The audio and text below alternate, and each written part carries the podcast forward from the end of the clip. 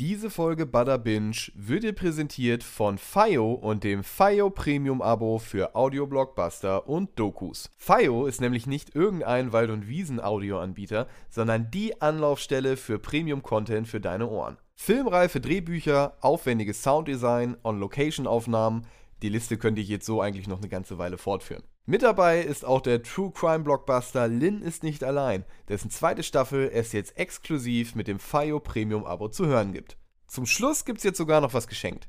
Lade dir jetzt die FIO App herunter und gib den Code ROCKETBEANS ein. Dann bekommst du das FIO Premium Abo ganze 30 Tage für lau. Perfekt, um jetzt direkt mit Lin ist nicht allein zu starten. Und jetzt viel Spaß mit Bada Binge. Eine Superheldenfamilie vor dem Generationswechsel, eine Stewardess zwischen Angst und Alkohol und eine Untergrundorganisation, die wahrlich Underground wird. Das alles jetzt und hier bei Bada Binge.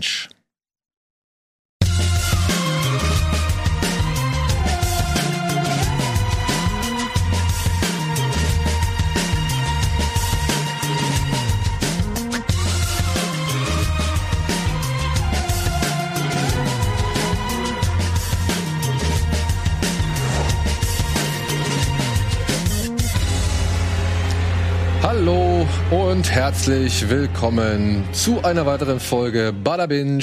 Heute mit Simon und Annabelle zu Gast am Bildschirm. Hallo, Hallo. wie geht's euch? Mhm. Ja, ja, ja. Ja, Montag, ne? Oder Anfang der Woche. Nee, wir haben Entschuldigung. Für euch nicht, ne? Ähm, nee, ja, Anfang der Woche halt. Ey, ich, ich muss es kurz fragen. Ähm, ihr habt, weil das, das Ding ist, wir haben diese Woche keine Folge Kino Plus, wo wir darüber reden können, weil wir die Folge schon voraufgezeichnet haben, weil Donnerstag ein Feiertag ist. Stimmt, Brückentag. Genau, Brückentag. Brückentag. Und ähm, obwohl, nee, ich muss arbeiten. Ja, mir hat Game 2 was für Samstag reingeschrieben. Das meine ich. Statt. Brückentag einfach Wochenende. Ja, schade. Gut, egal. Äh, und deswegen, ich habe nur eine, weil das ist im gerade gestern frisch aufgepoppt. Habt ihr das mit den Golden Globes mitbekommen? Leider nicht. So halb, dass Tom Cruise da so ein paar Preise wieder abgegeben hat.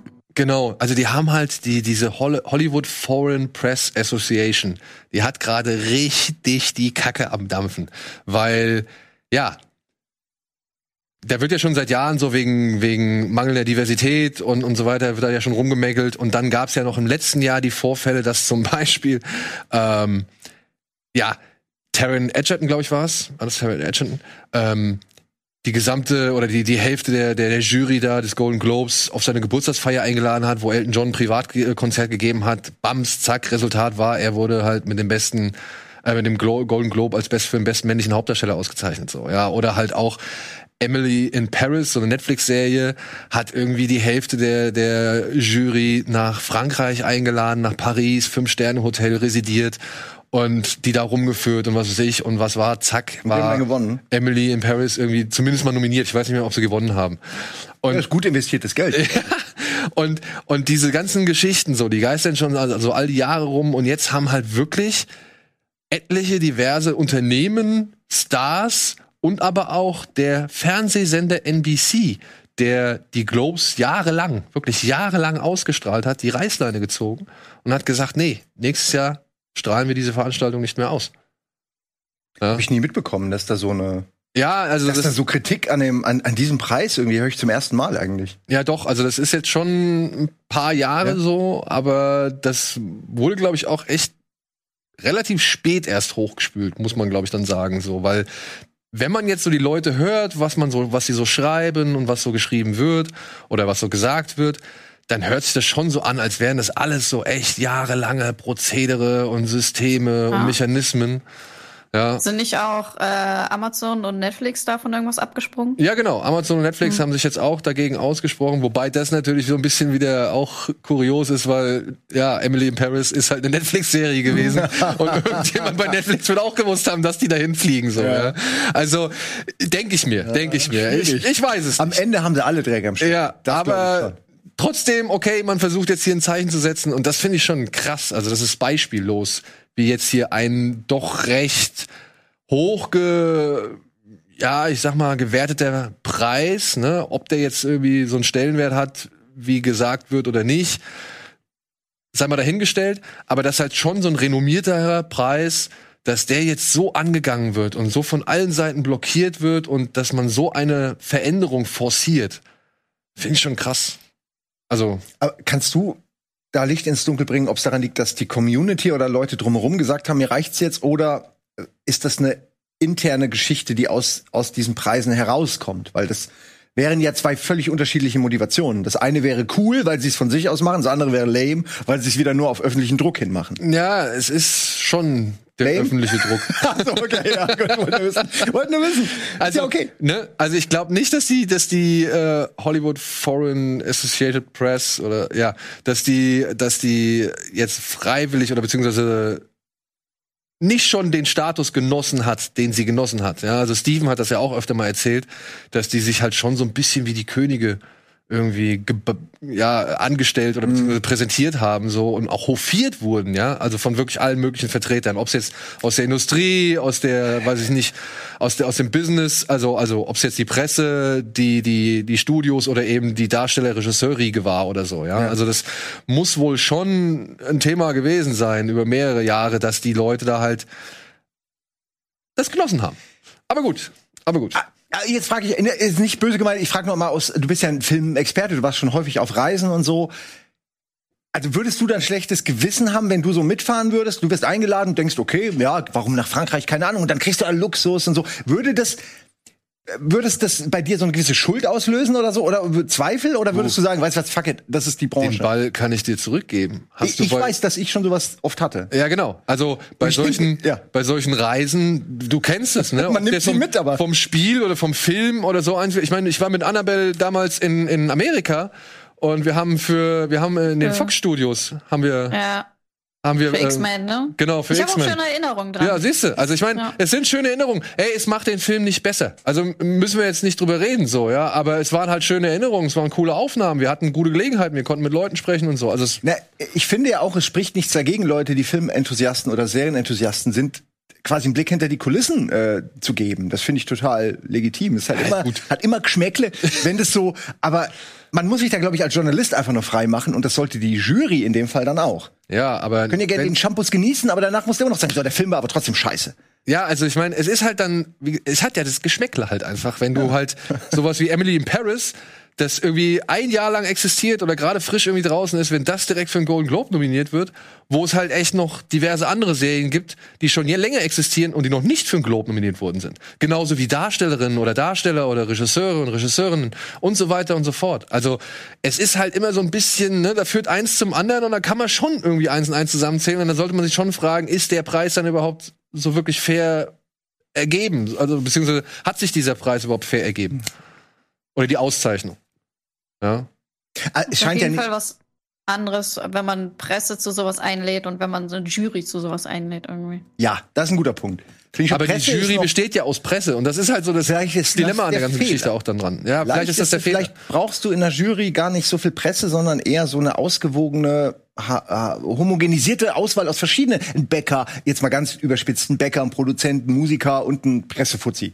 Ja, ja, vielleicht. Äh, weiß ich, vielleicht. aber- ich meine, bei der bei den Oscars ist es ja so, ne? Da sind die Schauspieler, die Regisseure, die Tontechniker, die Bühnenbildner, die Kostümdesigner, die wählen das, die stimmen ab, so ja, über ihre jeweiligen Leute. Und das ist meiner Ansicht nach schon ein bisschen natürlich irgendwie Das ist halt sehr. Natürlich, äh, es auch okay, wenn du eine gewisse Jury hast, zum Beispiel so wie in Cannes. Die setzt sich aus vielen verschiedenen Perspektiven und Leuten zusammen und die stimmen dann halt über das Programm halt irgendwie ab, über die Preise und so weiter. Finde ich auch legitim. Bei der Hollywood Foreign Associated Press oder Foreign, ja, Hollywood Associated Press, ähm, da ist es halt auch alles sehr undurchsichtig gewesen, wie abgestimmt wird, wer abgestimmt Ja. und wer entscheidet und so weiter und so fort. Und das sind ja auch so Sachen, über die hat man sich über Jahre hinweg lang so ein bisschen dann, glaube ich, auch Frust angestaut.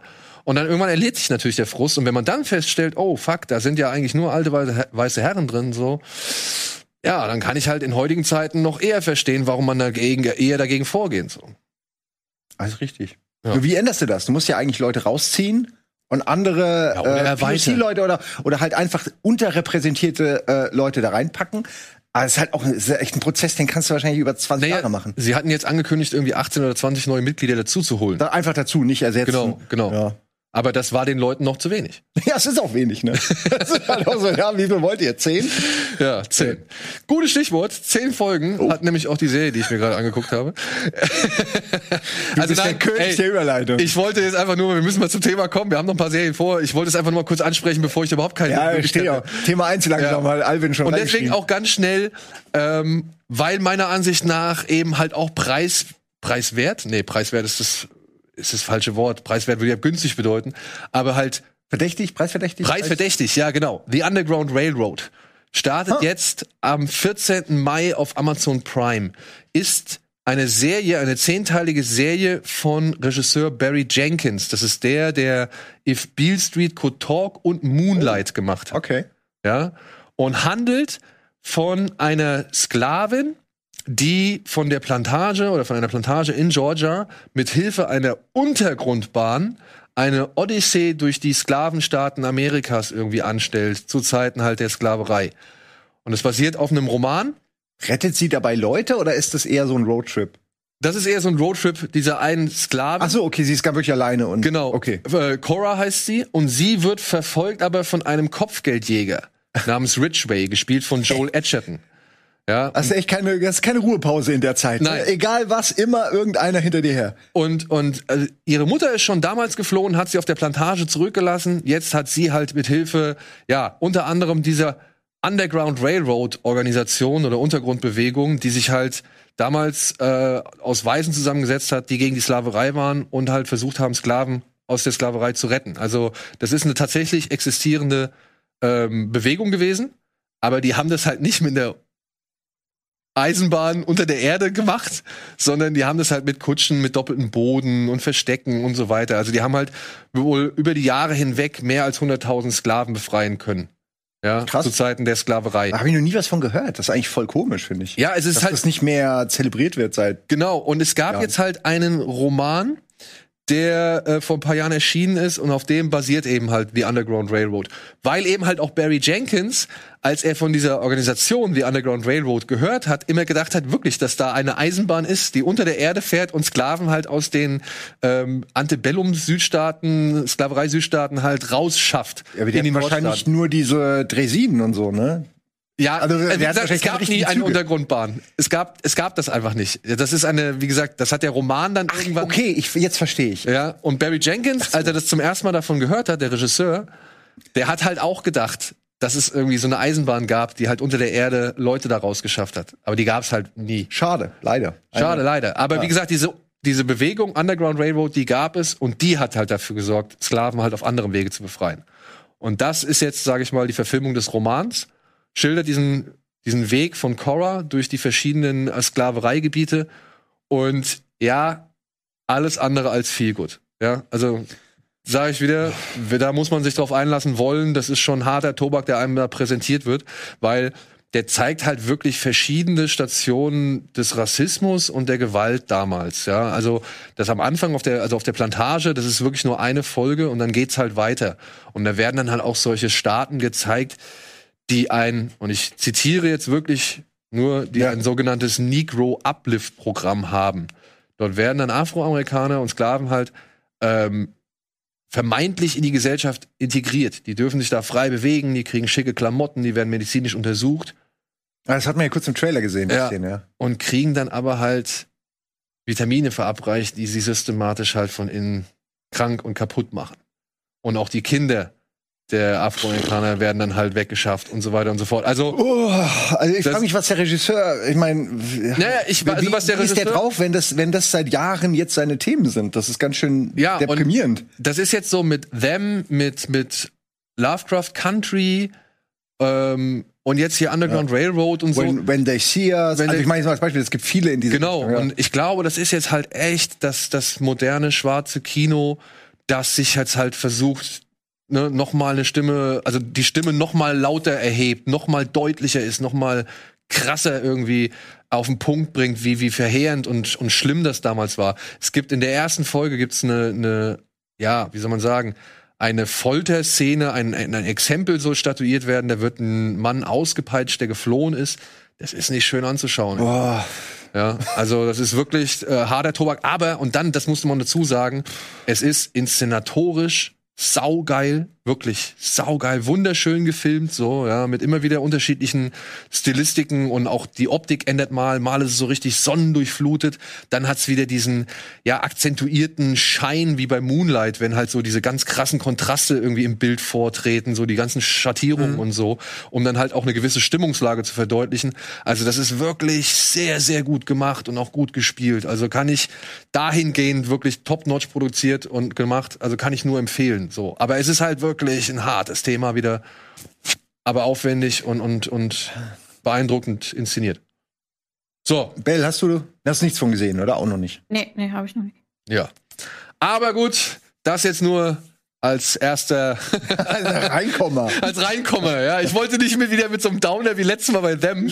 das war deine Alternative? Ja gut, aber hätten wir das jetzt zum Ende gemacht, Nein, wär's ist okay. so, ja. Ja, irgendwie auch wieder Jetzt kommen wir mal zu was leichterem und was schönerem, nämlich äh, zu einer Serie, die ihr beide komplett gesehen habt. Ich muss sagen, ich habe sie nur bis zur vierten Staffel, äh, bis zur vierten Folge gesehen, aber trotzdem stelle ich mich jetzt hier diesem kleinen Recap von The Flight Attendant.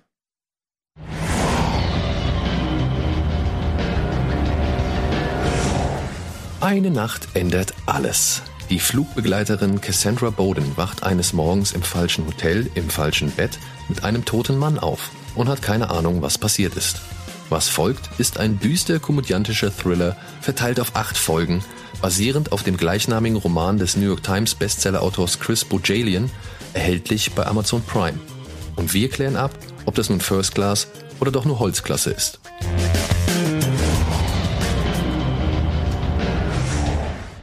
Ja, Annabelle, First Class oder Economy oder doch echt Holz? Also ich, ich, ich bin in die Serie reingegangen, ähm, muss ich zugeben, mit so einem fetten Klischee wegen der Schauspielerin, weil sie halt in Big Bang Theory mitgespielt hat. Und man sie halt so als typisches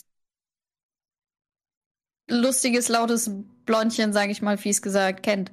Ähm, ich dachte auch eher, dass es hat mehr was von, von, von einer Comedy-Serie oder sowas, dass das wieder irgendwas Lustiges wird und dass man das so mal kurz weggucken kann. Und dann hat man ja schon gleich in der ersten Folge gesehen, worum es geht. Und dann dachte ich so, oh, okay, das kam unerwartet. Und ich habe mir den Trailer vorher auch nicht angeguckt. Und ähm, hab das denn so in, in zwei Tagen weggebinged. Und äh, was, wie hat's dir, was würdest du sagen? Wie hat's dir gefallen, so overall? Äh, ich, ich fand das ziemlich gut eigentlich. Ähm, es wird jetzt nicht irgendwie eine Lieblingsserie oder sowas werden, aber das kam halt unerwartet, hat nicht so viele Folgen und äh, ich fand es eigentlich sehr cool. Und ich habe ihr das auch sehr gut abgekauft. Also es hat so ein bisschen meine mein Image von der, wie heißt die, Kaylee Kurko? Kurko? Ja, ich weiß auch nicht. Ich, ich wirklich, Äh, ich habe keine Ahnung, wie man es richtig ausspricht. Kuroko, Ja. ja. Kaylee. Nennen wir sie, wollen wir sie Penny nennen? Ja. nein, das Ja, ja, wär, ja. das- nein, nein, nein. Das Am Ende guckt die zu und dann ist ja, sie nee, das ist despektierlich. Genau deshalb so, ne? Man hat halt so diesen, diesen Vorurteilsstempel, hat sie so auf der Stirn, aber ähm, komplett überrascht. Fand ich gut. Also wenn ich das mal auch gleich vorweg geben darf, mir geht's da ähnlich wie dir. Ne? Ich bin von ihren schauspielerischen Fähigkeiten bisher nicht so überzeugt gewesen. Ich bin aber auch nicht der Ist allergrößte. Fan von Big Ja. Bang Theory, muss man auch sagen. Ist auch schwer, in der Rolle, in der Serie irgendwie überzeugend schauspielern Genau. zu können. Und was ich halt von ihr kenne, ist dieses eher zusammengeknautschte Gesicht, wo sie so die Augenbrauen nach oben weil sie nichts rafft. weil sie nichts rafft oder beziehungsweise weil sie irgendjemanden fragend anguckt oder sonst irgendwas. Und das macht sie hier in der Serie ja zu Beginn auch schon relativ oft. Allerdings fängt so in den ersten zwei, drei Folgen auch schon an, eben, dass da so eine gewisse Trauer durch eben dieses Knautschgesicht durchtritt. Wo ich dachte, ach, guck mal. Ja, ich war aber noch nicht so ganz überzeugt, weil ich auch muss sagen muss, ich fand die Figur halt echt schwierig. Und es ist ja die Situation, ne? Ja, es ist, Du wachst halt morgens auf neben der Leiche, hast keine Ahnung, was passiert ist und weißt auch erstmal nicht, was du machen sollst. Und das ist immer so der Knackpunkt für mich in Filmen, wo du halt irgendwie irgendwas brauchst, um mich als Zuschauer mitgehen zu lassen. So, wo ich sage, okay, die trifft jetzt vielleicht eine dumme Entscheidung, aber ich kann verstehen, warum sie eine dumme Entscheidung trifft. Und bei Flight Attendant, da war ich noch nicht so ganz sicher, was ich da am Anfang von dieser dummen Entscheidung halten soll. sie trifft eine Menge dumme Entscheidungen, muss man dazu sagen. Nachdem, also du hast ja nur bis Folge 4 geguckt. Bis Folge 4. Also sie trifft bis zum Ende einfach dumme Entscheidungen, obwohl wir alle sagen, ey, das ist eine dumme Entscheidung. Willst du wirklich weiter dumme? Ja, ich treffe diese dumme Entscheidung. Nur weil sie am Ende damit recht behält, irgendwie ganz am Ende, heißt es nicht, dass es nicht dumme Entscheidungen waren, meiner Ansicht nach. Aber ich fand es auch interessant. Also so wie Bell gesagt hat, mir, also ich wollte es, ich hätte es nie geguckt. Ich hätte es nie geguckt, weil ich, sorry, ich mag Big Bang Theory nicht. Ich finde Kaylee Kurko ist eine furchtbare Schauspielerin. Bisher dachte ich das. Hätte ich nie geguckt. Und dann, ah, okay, muss ich für Bada Binge gucken. Meine Freundin meinte so, oh nee, ich kann die nicht ertragen. Wirklich. Sage ich nicht, weil ich die Frau nicht mag oder so. Das war halt einfach die Reaktion. Und dann haben wir geguckt und so. Und sie hat sich zwar, meine Freundin, immer mehr über die Figur dann aufgeregt, aber mit der Schauspielerin hatte sie zunehmend weniger Probleme. Was ja eigentlich eine gute Errungenschaft ist. Aber die Figur ist furchtbar anstrengend. da sitzt sie wirklich so da, wie die Leute in der Umgebung auch um sie und denkt sich, Alter, so, was, was geht denn bei dir ab?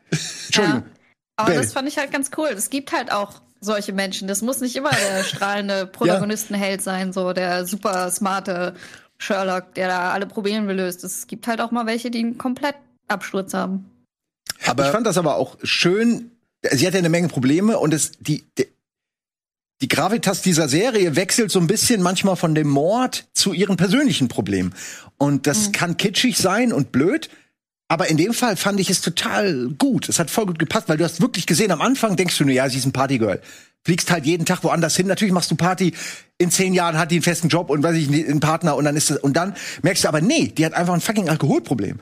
Und ähm, das ist so der Übergang. Den fand ich sehr, der ist so schleichend, weil der Ja, nimmt der einen so ein bisschen mit. Ja, du ja. denkst so, naja, ist ja noch nicht so schlimm. Oh, jetzt ist aber schon viel. Okay, jetzt trinkt sie schon morgens, äh, holt sie schon die Wodkaflasche. Okay, ich verstehe, wo es hingeht. Und genau das, das war dann so der Punkt. Das ist so ab Folge drei, wenn sie auf dieser. Beerdigung ist, ähm, wo ich dann gesagt habe, ach guck mal, die Frau ist ja jetzt, also die kann ja jetzt doch mal was richtig was. Wo ich da, da war, das war so für mich der erste Moment.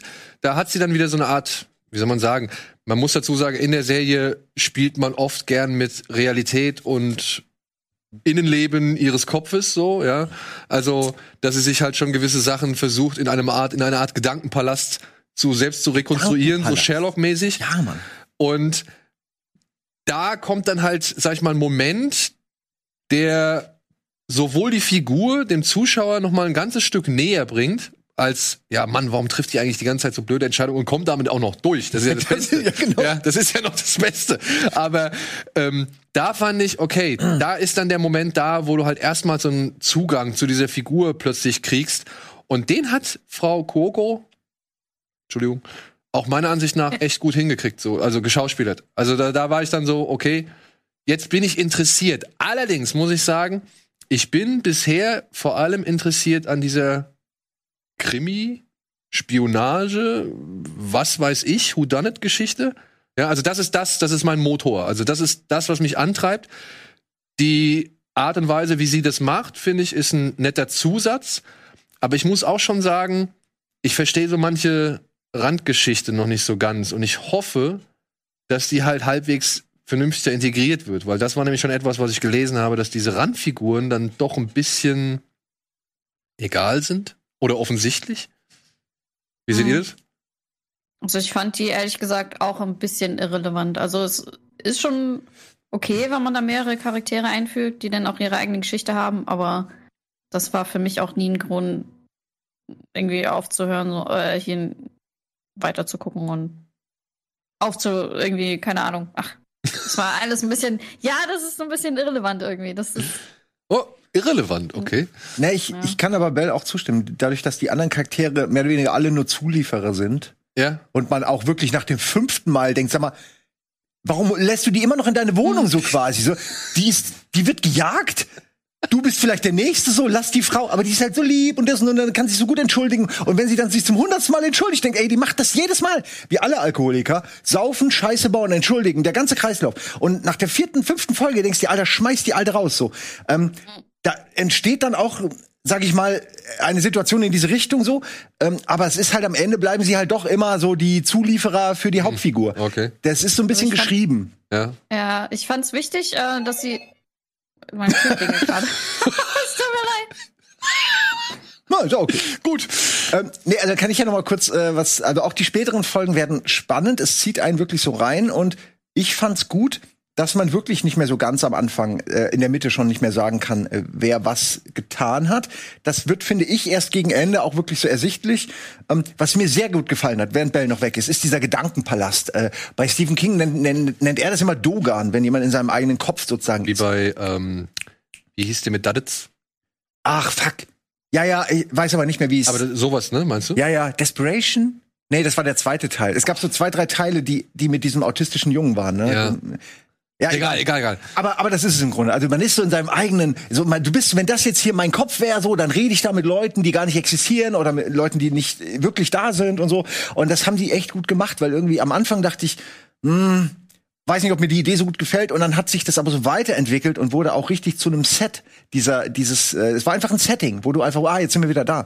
Ähm, und das fand ich total äh, angenehm. Und das Set verändert sich auch und dadurch hat es irgendwie auch einen, es ist quasi äh, ja wie ein Charakter halt. Es ist irgendwie, es sagt was aus. Das Ja, meine ich. Es ist ja, nicht ja. aber nur ein schönes Set, damit die Leute nicht nur die ganze Zeit miteinander reden müssen, so nach dem, ach, er hat ja damals das gesagt, du bringst mich jetzt auf einen Gedanken, sondern er, sie kann mit der Leiche kommunizieren und die Leiche weiß eben auch nur das, Was sie was weiß. sie weiß. Und das ist und er, er sagt das ja auch immer wieder und sie checkt's aber oft auch nicht. Das ist super interessant. Äh, das ist gut gemacht, finde ich. Das ist hier da, Bell. Dario Naharis, ne?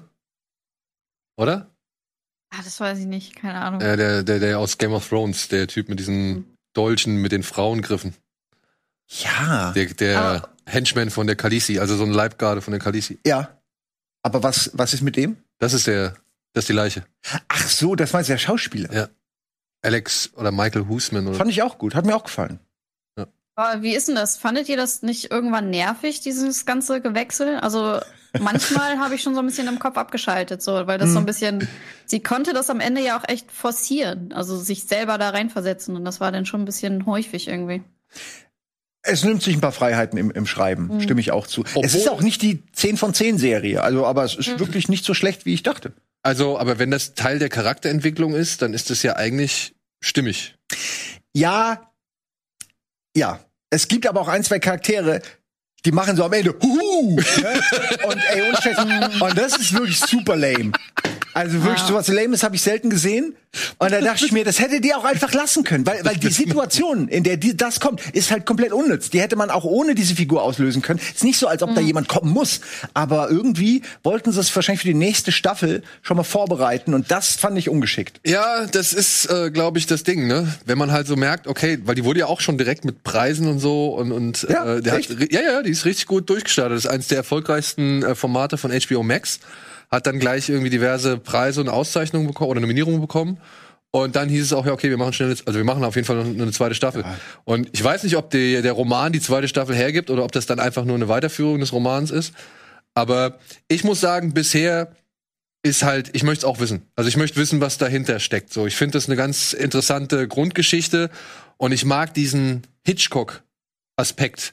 Durch Zufall ja, gerät die falsche Person an die falsche Person und hat plötzlich jede Menge ja Ärger am Hals. Und das finde ich cool. Das, find- also das, das mag ich. Jetzt ist halt die Frage, was machen sie noch mit der Figur, also mit der Person, um die es geht, also die halt den Ärger am Hals hat, ob die halt vernünftig zu Ende gebracht wird. Und natürlich wäre es halt schön, wenn die Geschichte einen gewissen Kniff oder ein gewisses Überraschungspotenzial bereithält. Aber wenn du jetzt sagst, okay, das kommt so Kai aus der Kiste. Nein, es gibt eine von diesen Figuren. Ja. Die ist nicht so wirklich relevant, aber dieser Moment hat mich richtig so wie so eine Kante, so richtig abgestoßen, weil ich dachte, hä? Ich weiß genau, wie Du weißt genau, was ich meine, ne? Ja, ich fand das auch so. Es ist, wirklich- ja, es ist so, es ist so, als hätten sie für diese Person keine Entwicklung, keine Arc reinschreiben können, weil sie einfach keine Zeit hatten, weil Bell hat ja zu Recht gesagt, es fokussiert sich alles auf die Hauptfigur und dann am Ende, oh shit, wir müssen ja für die nächste Staffel den Charakter noch richtig etablieren. Und dann haben sie es halt so, es geht, es ist wirklich so, es ist wirklich so, wie ich gerade sage. ähm, und äh, schon sehr weird gewesen, aber ey, ich, ne, also mich stört's jetzt nicht so sehr, aber es ist ein bisschen unfein. Und ein Pluspunkt gibt's noch für sowohl den Vorspann, meiner Ansicht nach. Oh ja. Den finde ich super. Sehr schön. Das ist eine der schönsten Vorspiele, die ich seit langem gesehen habe, oder eine der interessantesten Vorspiele, die ich seit langem gesehen habe, so bei, bei diesen Live-Action-Serien, sage ich jetzt mal. Und Okay, ich habe ihn jedes Mal geskippt. Echt? Ich fand die nervig. echt, och, Ah, ich mag sowas. So dieses minimalisierte Visuelle mag ich irgendwie. das hat mich sehr Ja. an Catch Me If You Can erinnert. Hm. So Ne, ein, zweimal reicht's aber auch. Ist ja auch nicht So. schlimm. Du hast es ja auch gebinged, muss man dazu sagen.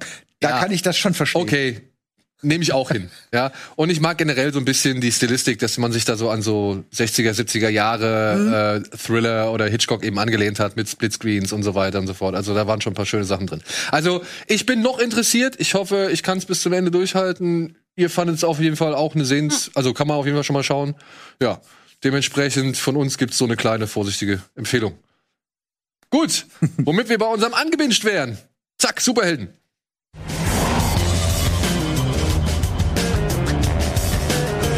In den 30er Jahren entstand eine Gruppe von Superhelden, die Union of Justice. Knapp 100 Jahre später sollen nun die Kinder der Helden ihr Vermächtnis weiterführen. Doch in die Fußstapfen ihrer berühmten Eltern zu treten und ihre Erwartung zu erfüllen, ist schwer. Und dann zeichnet sich auch noch eine große Bedrohung am Horizont ab. Das ist Jupiter's Legacy. Eine achteilige Geschichte über Superkräfte, Familie und Loyalität. Sie ist das erste Ergebnis des Deals zwischen Netflix und Comicautor Mark Miller, der zusammen mit Frank Ridley die Graphic Novel erschuf, die hier als Vorlage diente.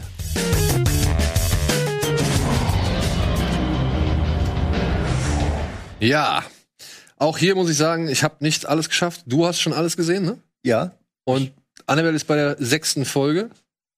Aber ich bin durchaus bereit, gegen Ende noch mal eine kurze, äh, einen kurzen Spoiler-Part zu machen, weil ich habe eine Vermutung und ich möchte wissen, ob diese Vermutung zutrifft. Okay, also dann es muss ist mir aber- egal, ob sie zutrifft oder nicht, oder so, ob ich das schon Aber du weiß. musst Bell weghören.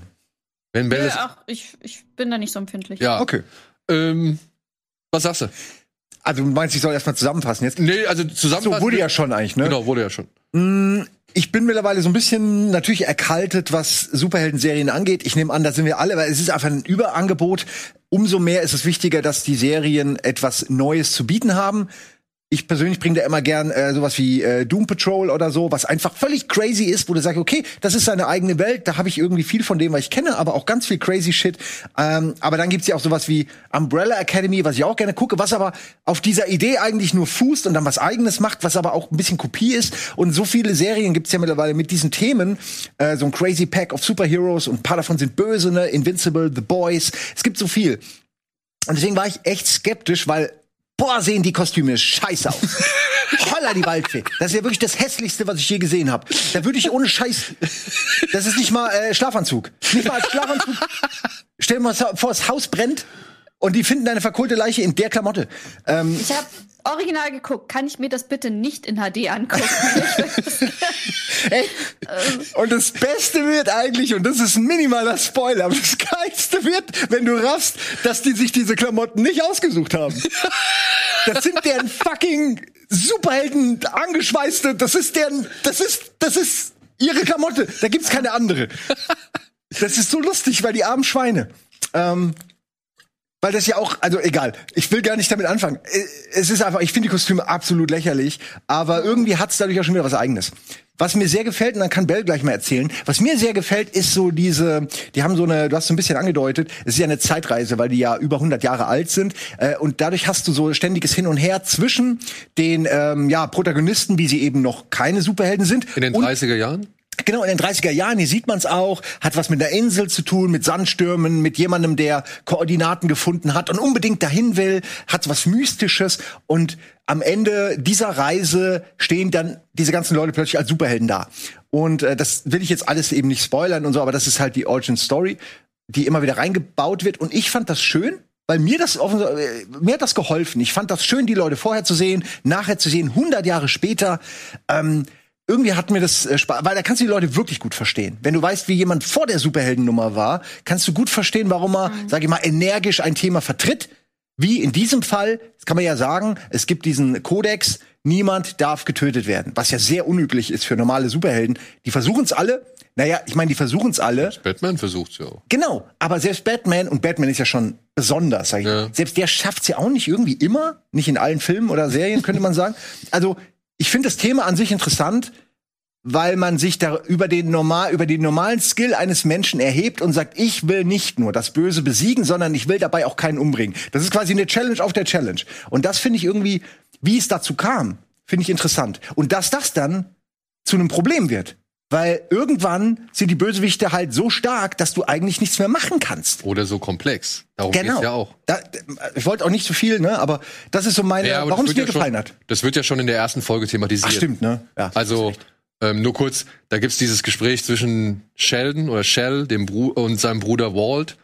Und äh, die thematisieren ja schon, ne, warum man sich halt nicht einmischt und dass man sich nicht eingemischt hat und was man hätte alles machen können, hätte man sich eingemischt und was hätte man alles verhindern können, hätte man sich eingemischt. Ist so ein bisschen Magneto und, und äh, Xavier in, in X-Men. Ist Schon sehr viel ge- geklaut, möchte ich nicht sagen, aber es hat dieselbe es Energie. ist halt Mark Miller und ich meine, der macht ja schon Entschuldigung, Albert, ich lass dich gleich zum Ja, du auch Aber gleich. es gibt ja schon so immer so Verweise, ne? Direkt, die die Serie beginnt ja mit, mit großer Kraft, folgt große Ver Ja, ja, Dad, ich weiß.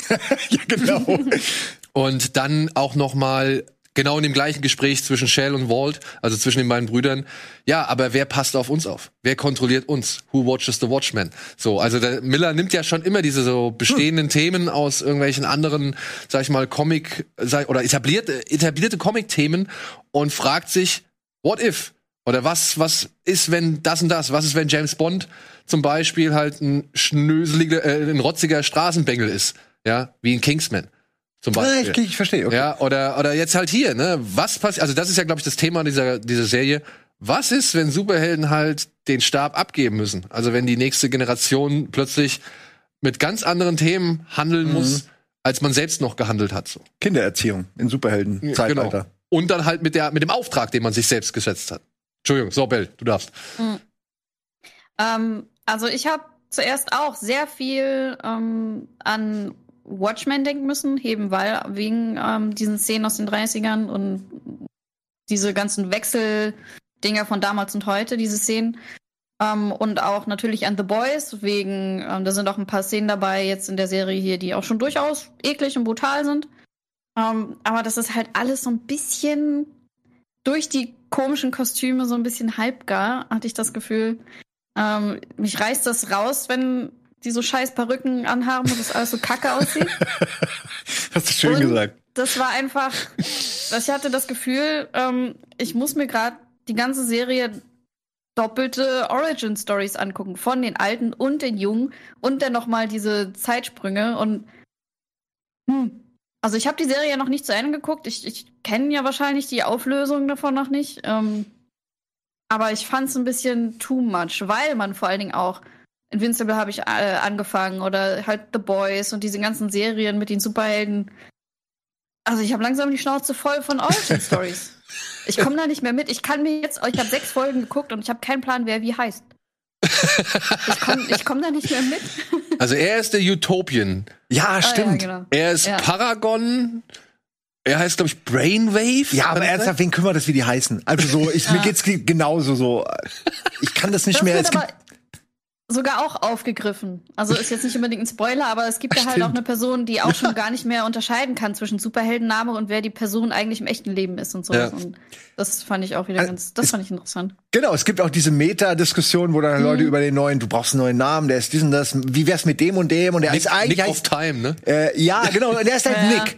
Und ich denke, ja, ist doch okay, Nick ist doch ja, wegen Nick of Time. Und dann denkst du, ah, schon wieder zu verkopft. Und dann versuchen sie ihm einen neuen Namen zu geben. Das ist alles so, du merkst richtig, für die ist das halt ihr Job so, die reden darüber, so wie wir auch über Sendungen reden. Ne? Es ist, ähm, Ja, das fand ich halt in The Boys zum Beispiel ein bisschen organischer aufgebaut. Da wird man ja auch einen Haufen von Superhelden geschmissen. Aber irgendwie greifen die das alles ein bisschen besser auf, finde ich.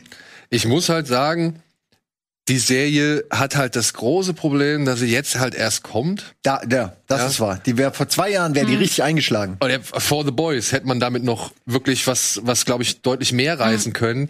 Jetzt, ich glaube, also ich habe halt gelesen, der Showrunner war ja erst Stephen S. Knight und der ist aber wegen kreative kreative Differenzen ist der halt während der Produktion ausgestiegen Ah. und es hat dann ein anderer zu Ende geführt so und ey, jetzt mal ehrlich, Freunde, ne?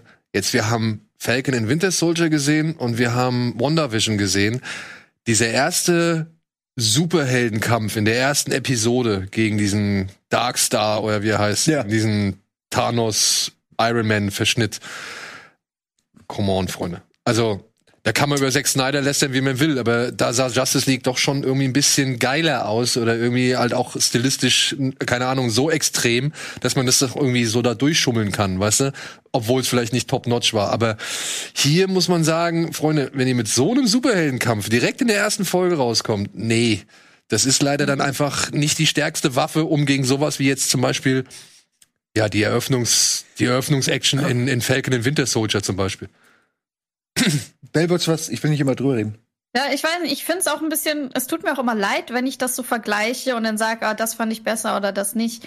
Ähm, ich finde auch diese Serie mit diesem komischen Kostüm und dem Look, das ist alles schon okay. Ich habe mir zum Beispiel auch diesen ganzen DC, so wie äh, Supergirl und Batwoman und sowas, das habe ich mir auch mal angeguckt und Flash und sowas. Und das fällt wirklich noch mal eine komplett andere Trash-Schublade. Ja, so. ist deutlich schlechter. Deshalb, ja, ja, aber ich, man guckt's halt irgendwie. Und dann ist es auch okay. Ja, ich muss ja auch sagen, ich habe ich hab hier und da mal gelesen, dass diese, diese Flashbacks in die 90er, 1930er Jahre, ja, dass die die Handlung so ausbremsen würden und dass man eigentlich äh, der Zuschauer lieber gerne auch dann das Geschehen in der Realität oder in der Gegenwart verfolgt. Ich muss sagen, mir haben diese Flashbacks eigentlich bisher oder bislang ganz gut gefallen. Ich habe jetzt bis zur Folge vierte, vierten Folge geguckt und ich finde es eigentlich ganz nett, weil hier und das ist das, was Annabelle schon gesagt hat, sehen die Darsteller halt einfach mal so aus, wie sie aussehen. Und in der Realität, ja, sehen sie halt nicht so aus, wie sie aussehen, sondern sehen halt, ja, ey, ja, dieser erste Auftritt, wenn, wenn diese Frau mit dieser lila Maske den Sohn von dem Utopien in diese, dieses Gebäude kloppt und dann Ja. kommt er angeflogen und, und schmeißt sie so gegen die Decke. Und du siehst halt hier so einfach, weiß ich, als hätte er einfach so Krümel angeklebt oder so. Ja, die haben extrem Altersmasken auch. Ja, ne, also, aber wirklich, das sieht durch HD halt einfach nicht gut aus. Auch die Klebestellen, man sieht das immer so bei dem einen äh, Alten, der die kurzen Haare hat, also den Bruder von Utopien, mit, den, mit der Haarlinie, Ja. wie das richtig so angeklebt ist. Und, und dass die Alten dann auch plötzlich, okay, es kann so ein Superhelden-Ding sein, aber dass sie dann so schneeweiße Haare haben. Und ähm, weiß ich nicht. Ich, es ist auch nicht immer das Beste, wenn man so die, die Gegenwartshauptstory, wenn man die älter schminkt und sie quasi in den Rückblenden die normalen Schauspieler sind. Vielleicht Ja. funktioniert das andersrum ein bisschen besser, dass man alte Leute besser verjüngen kann. Inzwischen glaube ich schon. Ja, Ja gut, die Originalschauspieler sind halt noch nicht alt, äh, also nicht alt genug so, aber ja, du hast, ich denke, man hätte auch viel mit dem Bart und den Haaren und ein bisschen Make-up machen können. Dieses, ja, diese Semmelbrösel unter den Augen und so. Ich, ich finde das auch ein bisschen Falten. weird. Es nimmt und halt dass auch ein die Frau bisschen, natürlich so gut wie keine Falten hat, sondern immer noch heiß aussieht. ja. Ja, das ist ja auch so ein bisschen das äh, Watchmen-Ding, ne? Wo die ältere Spectre, Ja, ja, ja. dann der Junge. Es ist alles so. Mein Problem, wenn überhaupt mit der Serie, ist, dass halt leider sie zu spät kommt. Vieles schon thematisiert wurde. Viele der Gedanken, die da aufgeworfen werden, der Generationskonflikt, dieses Altern, dieses Who watches the Watchmen, dieses Niemand darf verletzt werden. Ähm, wir sind Götter, wir müssen uns entsprechend verhalten. Das wird da schon alles gut angerissen. Nur es ist, wie gesagt, zu spät. Du hast es, wenn du Fan bist, überall schon in, in kleinen äh, Etappen gesehen. Und, Und dann das halt kannst auch- du schwer der Serie vorwerfen. Nee, aber es aber ist ein dann aber auch, und das ist, was du der Serie aber leider vorwerfen musst, ist, ja, die Qualität, mit der das präsentiert wird. Wenn man sich jetzt mal die Bo The Boys anguckt, wie die Welt dort gezeigt worden ist, wie Mhm. groß die Welt von The Boys ist und wie, wie trotzdem glaubhaft sie in dieser, in dieser, in dieser Serie wirkt. So, mit Social Media, mit Massenaufläufen, mit großen Festival, biblischen Festivals irgendwie, wo sie irgendwie rumlaufen und sonst irgendwas. Also, da wurde richtig aufgefahren. Plus die Gewalt in The Boys ist ja noch mal expliziter, noch mal also noch häufiger einfach. Ja, hier, das wird ja einfach nur mal so nebenbei. Das fand ich eigentlich ganz charmant, dass das immer nur so dann gezeigt wird, wenn es halt auch mal wirklich angebracht ist. Ähm, aber ja, die Action-Sequenzen, ne, da hast du dann Wan- WandaVision und da hast du Falcon Soldier. Who watches the Watchmen? Naja, Watchmen die Serie. Und auch das Familienthema, so wie so eine Dynamik in der Superheldenfamilie eigentlich ist. Ja. Muss ich sagen, hat mir bei Invincible tatsächlich bisher mehr Denkanstöße gegeben als das, was ich jetzt bei hier bei, bei Entschuldigung, ich wollte, ja, ja, ja, wollte nur was ich jetzt kurz, bei YouTubers Legacy gesehen ich will nur kurz daran anknüpfen, weil du hast völlig recht irgendwie, aber gerade bei Invincible, ich finde auch, das hat extreme Ähnlichkeiten zu Invincible zum Beispiel. Aber muss man wirklich sagen, ist fast ein Spoiler. Also es ist nicht dieselbe Story. Nein, nein, der nein, Vater zum Beispiel ist eine komplett andere Figur. Der ist ein sehr positiver, optimistischer, liebevoller Mensch. Deswegen ja auch dieses Credo, niemand darf sterben. Das muss man schon trennen an der Stelle, weil ja dadurch auch die Beziehung zwischen dem neuen Superhelden, dem Sohn, ganz anders stattfindet als in Invincible. Ja, ja. Ich finde beide Serien super, wie ich eingangs meinte. Hätten die jetzt dieselbe Prämisse, wäre es für mich einfach irgendwie belanglos. Aber so finde ich es interessant. Nee, das will ich auch nicht sagen. Ich sage ja nur, dass wir halt schon Invincible haben, wo halt die Familiendynamik ausgelotet wird so und jetzt kommt halt Jupiter's Legacy und macht das halt auch. Weißt du? Und äh, bisher, ich kann jetzt noch nicht so, so viel sprechen wie du, deswegen bisher muss ich sagen, war der Anfang von Invincible, wenn ich das vergleiche, für mich von der Dynamik und von den Gedanken, die man sich dazu machen kann, stärker als bisher Jupiter's Legacy.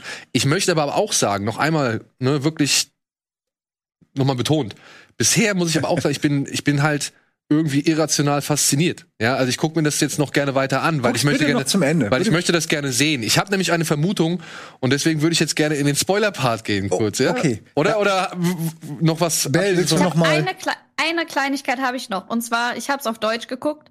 Und ähm, warum gibt man der, dem Protagonisten dieselbe Stimme wie Captain America? Also warum schon Oh. so bekannte Synchronsprecher äh, von Superhelden besetzen auf so eine noch eine Superheldenserie? Also das fand ich ein bisschen blöd. Naja, um halt gewisse Wiedererkennungswerte zu wecken. Ne? Ja, aber das ist doch schon so gebrandet. Wenn du jetzt schon so eine Gruppe von richtig in deinem Kopf diesen Superhelden hast, dann passen die einfach nicht auf andere rauf. Ja, gut. Hey, gebe ich dir recht. Ich meine, bei diesem Boss-Level, da haben sie halt auch auf Frank Grillo, der ja in, in Captain America diesen Crossbones, glaube ich, heißt er, spielt, oder? Also diesen einen bei der Hydra, diesen Schwarzhaarigen, gegen Ja. den Captain America kämpft. Ja. Dem haben sie jetzt in seinem eigenen Film die Stimme von Ryan Reynolds gegeben. Und das passt halt leider nicht. Das passt halt wirklich nicht.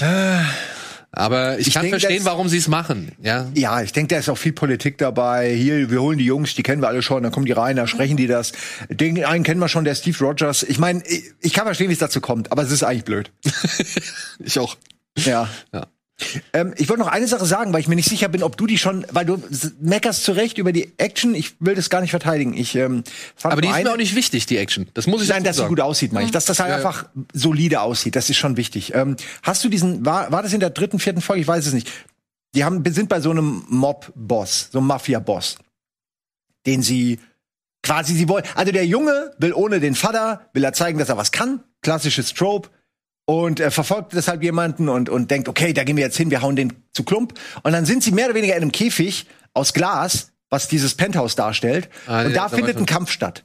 Okay, cool, weil den fand ich ganz cool, weil da hast du dann einfach, du hast in einem sehr engen Raum hast du eine Menge Superhelden, die einfach einfach um ihr Leben kämpfen und das ist war zugegeben ganz geil. Also Okay, ja, ich will nicht sagen, nein, nein, ich will nicht sagen, dass du nicht dass du nicht recht hast, nur ich kann mich jetzt so in der Erinnerung fand ich war das eine geile Szene, die habe ich so immer noch in Erinnerung, denke ich, ja, die fand ich interessant, habe ich irgendwie nicht mit gerechnet. Du, das, das, das, Sowas hat das eben auch. Ich möchte ja weiter gucken. Also wirklich, ich bin wollte ja interessiert. Ich will ja wissen, was dahinter ist. Ich sag nur, wenn du halt jetzt schon zu Zeiten kommst von The Boys, wo du am Anfang, wo die Frau halt einfach mal explodiert in der Blutwolke und er nur noch die beiden Arme in der Hand hat. oder du kommst an mit Falcon and Winter Soldier, wo halt mit Wingsuits aus irgendwelchen Hubschraubern oder von Hubschrauber zu Hubschrauber gesprungen wird. Ja, und so weiter. Also wenn du sowas hast, oder du hast sowas wie Wonder Vision, was halt komplett anders als ganz alle, alles, alles Ja. bisher da gewesen ist, so, ja. Dann kommt halt so ein Jupiter's Legacy ein bisschen schwachbrüstig daher, wenn du halt so diese, diese Kampfszene hast, ja, die noch nicht mal mit Justice League mithalten kann. Weißt du? Also, oder Um, beziehungsweise sich irgendwo auf einem eher, sich eher an, im Bereich CW bewegt, als eben im Bereich der anderen Serien, die man ja so gerne mag. Weißt du? Ich verstehe. Ich hatte auch hier einmal das Gefühl, dass sie es richtig forcieren, da mithalten zu wollen.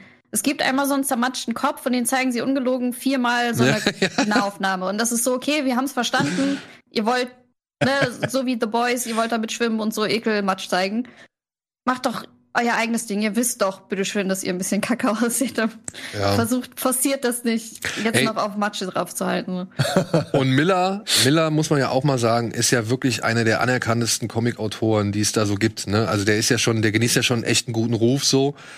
Ähm, was auf jeden Fall seine Graphic Novels und Comics und so angeht.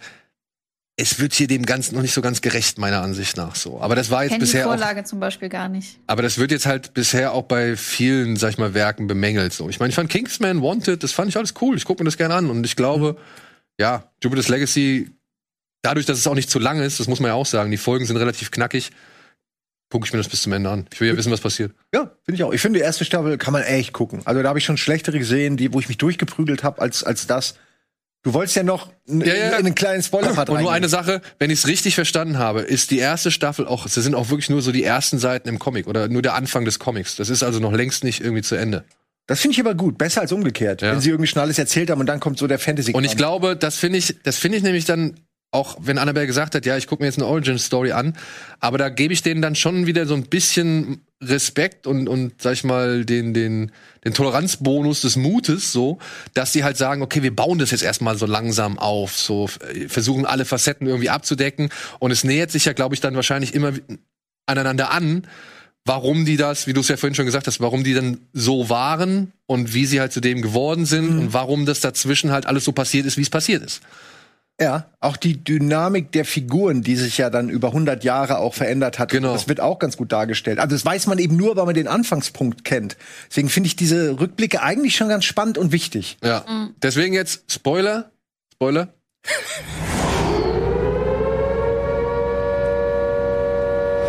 Jetzt bin ich gespannt. Also, ich muss es einfach sagen, weil dieses Gespräch ist mir halt doch dann so sehr aufgefallen und wie sie da sitzen in ihrem ehemaligen Thronsaal oder was es ist. Aber läuft es daraus hinaus, läuft es darauf hinaus, dass der große Konflikt am Ende zwischen Shell und Wall stattfindet?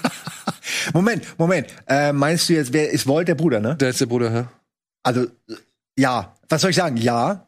Okay. Ja, ich sag ja. Aber das ist, finde ich, auch recht schnell ersichtlich, weil Walt ist doch, glaube ich, ist Walt oder Shell der, der schwächere Brüder? Der, der, Ja, der Walt alte, ist der, hier, im der, Hintergrund. der, Der, der im. Hintergrund, der rechts im Hintergrund mit dem Schnorris, mit dem Ober Das ist-. Das ist Walt. Walt. Und Walt ist ja schon immer, er ist eigentlich so ein bisschen gefühlt der smartere, intelligent, also der auch so, der sich auch Der selbst für den, pragmatischere. der hält sich für den besseren Bruder so ein bisschen, lässt er durchscheinen. Und der andere ist halt ein bisschen crazy, emotional, ein bisschen verrückt. Und äh, er ist, er wird durch diese Superheldenwährung, äh, Wel- Werdung, wird er halt plötzlich so ein bisschen degradiert. Und er darf, er kann nicht das durchsetzen, was er als Ja, ja, richtig ja. erk- Und daraus äh, 100 Jahre, er schwelt dann natürlich Ja, ja. irgendwann so ein Konflikt. Aber dieser Dialog, weißt du, das es ist, ist so. total offensichtlich. Es ist so dieses Foreshadowing, das typische Mhm. so, ne? Also was sie da ausdefinieren, ist der große Konflikt wahrscheinlich der Serie oder beziehungsweise darauf läuft es dann wahrscheinlich hinaus. Wie gesagt, es ist dieses Magneto X äh, Professor Ja, X Ding. okay. Ich glaube, die haben unterschiedliche, die haben ähnliche Kräfte, aber unterschiedliche Vorstellungen, wie wie man äh, sie einsetzt. Ja. Und ich muss sagen, dass gerade Walt hat mir also bis zum Ende äh, muss ich sagen, er ist ein guter Charakter. Also der hat mir am Ende echt noch gut gefallen. Ich will jetzt wirklich nicht Okay. spoilern, aber, ich finde, es hat auch alles so, es hat schon Hand und Fuß, aber man kann es vorhersehen. Gut, ja, ja. Was mir gefällt, das, was mir gefällt, ist dieser Sky-Dödel, der im, am ersten, in der ersten Folge bekämpft wird. Sky, wie heißt der Sky irgendwas? Ja. Der Bösewicht. Darkstar. Darkstar. Glaub, Darkstar Darkstar. oder Dark Blackstar. Sky oder Blackstar. Black Sky. Der ist ja so der, der ist ja quasi so ein Rogue Batman. Der ist ja quasi so Batman, äh, also der neue Batman hier, der, der, der, ich fahre mit dem Auto über die Leute Batman. Ja. Der ist das so ein bisschen. Ähm, und das fand ich irgendwie ganz cool, weil Batman ist auch irgendwie in seinem, in diesem ganzen Superhelden-Universum ist er diese Person eigentlich und das mal auf die Spitze getrieben. Und ich finde schön, dass sie die Figur auch nicht vergessen. Äh, aber ich werde jetzt nicht äh, erzählen, wie sie Okay. noch mal auftritt. Ähm, Aber, ich finde ich gut, schön. dass sie nicht vergessen wird, weil ich muss Genau. auch sagen, als er da aus diesem, aus diesem Labor oder was das auch immer war, abmarschiert, da hat er mir schon in dieser kurzen Zeit, wie wir ihn kennengelernt haben, hat er mir schon sehr gefallen. Bell, du wolltest eben gerade noch was sagen, glaube ich, oder? Nee? Okay, nein, Nee, nicht schlimm. Dann sag ich noch schnell was, weil eine Sache, die mir echt aufgefallen ist, die ist ziemlich so, es ist so, bei Invincible gibt's ja diesen Typen, dieses Monster, diesen Golem, der halt sich klont. Der super smart ist, aber auch mega groß und stark, der sich immer klont und dann redet er mit seinem Klon immer darüber, wer der Klon ist, so. Und dasselbe gibt's halt einfach hier, nur anders, ne? Und ich dachte, das kann nicht euer Ernst sein, ihr könnt doch nicht so viel kopieren.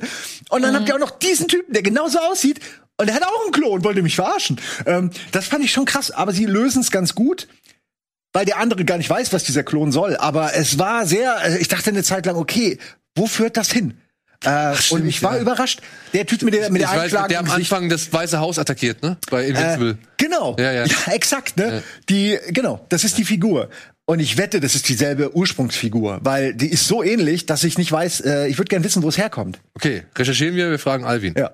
Aber jetzt müssen wir erstmal, jetzt müssen wir erstmal zum Ende kommen.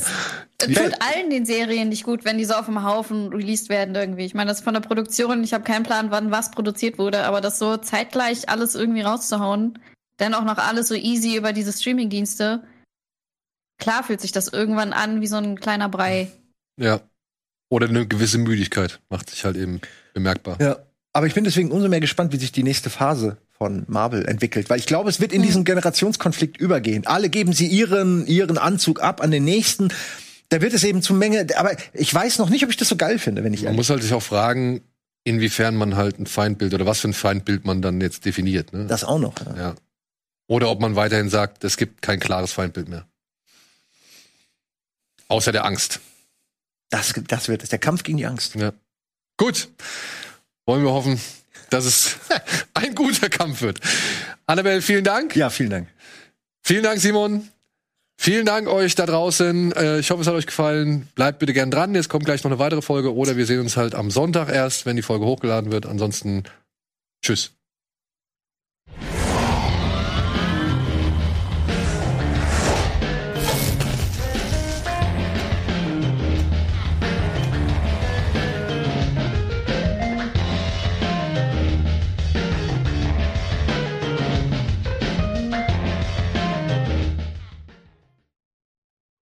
Diese Sendung kannst du als Video schauen und als Podcast hören. Mehr dazu unter rbtv.to slash badabinch. Diese Folge Bada Binge wurde dir präsentiert von FIO und dem FIO Premium Abo.